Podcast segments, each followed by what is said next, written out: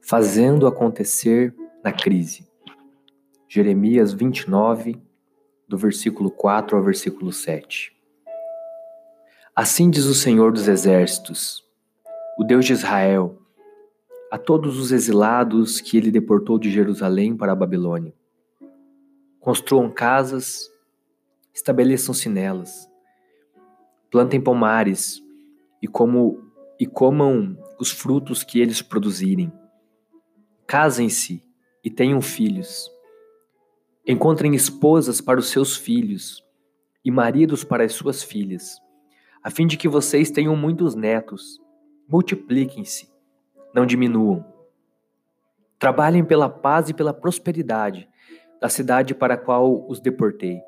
Orem por ela ao Senhor, pois a prosperidade de vocês depende da prosperidade dela. E o versículo de número 11. Porque eu sei os planos que tenho para vocês, diz o Senhor. São planos de bem e não de mal, para lhes dar o futuro pelo qual anseiam. O povo de Deus estava vivendo uma situação muito difícil. Foram deportados para a Babilônia, para o cativeiro. E nesse momento, o maior anseio, o maior desejo do povo era poder voltar para Israel. Era poder voltar para a normalidade das suas vidas, uma vez que o cativeiro é a anormalidade. O cativeiro é a crise. O cativeiro é a tempestade que ninguém quer viver. E certamente a oração desse povo era para que tudo isso acabasse. Para que o mais rápido possível eles pudessem então voltar para suas vidas. No entanto, Deus usa o profeta Jeremias para trazer uma direção para o povo contrária àquela que o povo desejava naquele momento. A orientação do Senhor era para que o povo dele se estabelecesse na Babilônia. Era para que o povo dele construísse casas, plantassem pomares, lavouras e vivessem do fruto das suas lavouras, do produto da terra. A orientação do Senhor por meio do, do, do profeta Jeremias era para que o povo dele na Babilônia casasse, tivesse filhos e encontrassem para seus filhos, para suas filhas, esposos e esposas, a fim de que sua, sua casa, sua família e o próprio povo de Deus crescesse, multiplicasse. A palavra de Deus, a orientação do Senhor naquele momento é para que o povo não diminuísse de forma nenhuma. Apesar da dificuldade, apesar da luta, que o povo continuasse a crescer, que o povo continuasse a fazer acontecer diante daquela luta, diante daquele momento tão difícil. A palavra de Deus era para que o povo trabalhasse pela paz e pela prosperidade da cidade que eles estavam. Porque da prosperidade daquela cidade dependia a prosperidade do povo de Israel naquele exato momento em que se encontravam cativeiros. E no versículo 11, Deus então declara que os planos dele é o plano perfeito. Deus então declara que é ele que sabe os planos que ele tem para o povo dele. Planos bons, planos abençoados, que de maneira nenhuma visam o mal, mas na verdade esses planos eles convergem para o futuro que o povo dele deseja viver. Refletindo um pouquinho a respeito desse texto, eu paro para pensar hoje no que a gente tem vivido.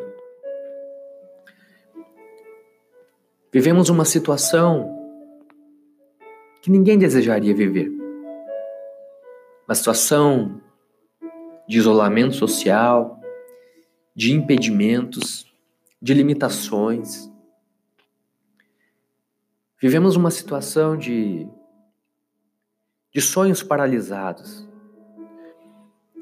de projetos parados. E tudo que a gente deseja, tudo que a gente quer, é que tudo isso passe logo, para que a gente volte à normalidade das nossas vidas. E essa muitas vezes tem sido a nossa oração. Porém, confrontado por essa palavra, o que o Senhor talvez deseja da gente nesse momento é que a gente aprenda a viver, a se estabelecer no meio da crise.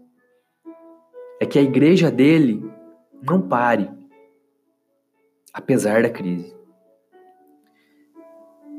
É que eu e você continuemos a sonhar, continuemos a plantar pomares e a comer do fruto da nossa semeadura. O sonho, o projeto dele para nós nesse momento é que a gente, enquanto igreja, continue a crescer de maneira nenhuma a diminuir ou a diminuir a intensidade do nosso trabalho. É para que nesse momento, apesar de toda dificuldade, a gente continue sim orando pela paz, clamando pela paz orando, clamando pela prosperidade, mas acima de tudo entendendo que é um tempo de fazer acontecer. É um tempo de colocar a mão no arado e trabalhar incessantemente. Porque apesar dos nossos sonhos, apesar dos nossos planos e dos nossos projetos, é Deus que sabe de todas as coisas e os planos dele para nós são planos bons, planos de bem, planos abençoadores, que certamente nos levarão a viver aquilo que a gente mais deseja no futuro, que é a presença de Deus, que é o reino de Deus. Que nesse momento eu e você possamos, baseados nessa palavra, tomar ânimo, nos encher de coragem e não temer o que está diante de nós. Que nossos sonhos não morram. Que a nossa força não desfaleça. Mas que a gente possa fazer acontecer. São os piores dias da humanidade e os melhores dias da igreja. Que Deus te abençoe.